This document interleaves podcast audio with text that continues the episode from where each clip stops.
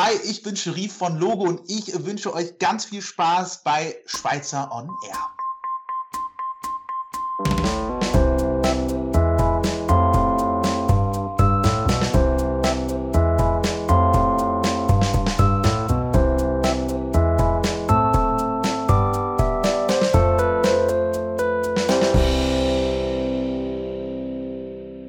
Hi, ich bin's wieder, Nora.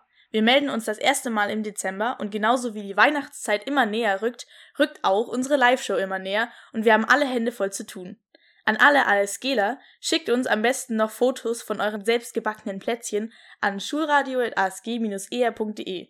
Ihr könnt sogar etwas gewinnen, dann bei der Live-Show. Theater. Das etwas andere Weihnachtsmärchen. Das etwas andere Weihnachtsmärchen, geschrieben von Paul Maar, den wir vor ein paar Folgen interviewt haben, kommt nun pünktlich zu Weihnachten ins Erlanger Markgrafentheater.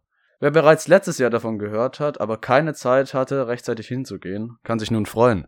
Denn nachdem es letztes Jahr wegen Corona abgesagt worden ist, erhalten wir jetzt die Ehre, den Charme eines Theaterbesuchs mit dem wohl modernsten Weihnachtsmärchen erfahren zu können.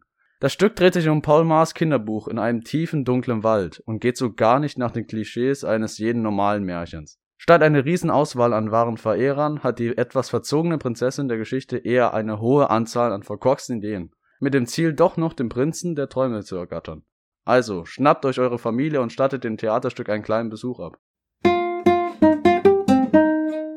Die Merkel-Ära geht zu Ende.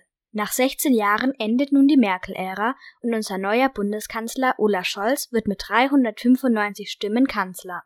Bundespräsident Frank-Walter Steinmeier und Frau Dr. Angela Merkel haben ihn noch am selben Tag persönlich im Amt begrüßt. Nach vielem Hin und Her zwischen der Jamaika-Koalition oder der Ampel-Koalition, also mit CSU, den Grünen und der FDP, oder mit den Grünen, der FDP und der SPD. Jetzt steht fest, Olaf Scholz von der SPD ist neuer Bundeskanzler in der Ampelkoalition. Formel 1. Bei der vorletzten Runde der Formel 1 WM kam es im Rennen zwischen Max Verstappen und Lewis Hamilton zu mehreren unschönen Szenen. Oft musste die Rennleitung und Stewards eingreifen, weswegen es nicht wenige Strafversetzungen gab.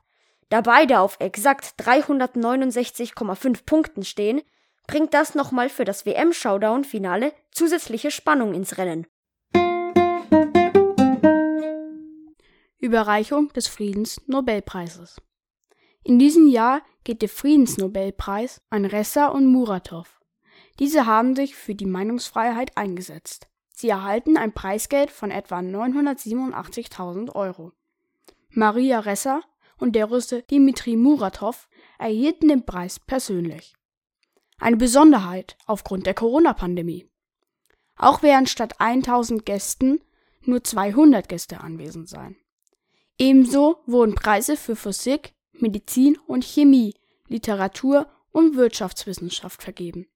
Die Preisträger werden aber nicht wie sonst in Stockholm geehrt, stattdessen erhalten sie die Preisgelder in ihren Heimatländern.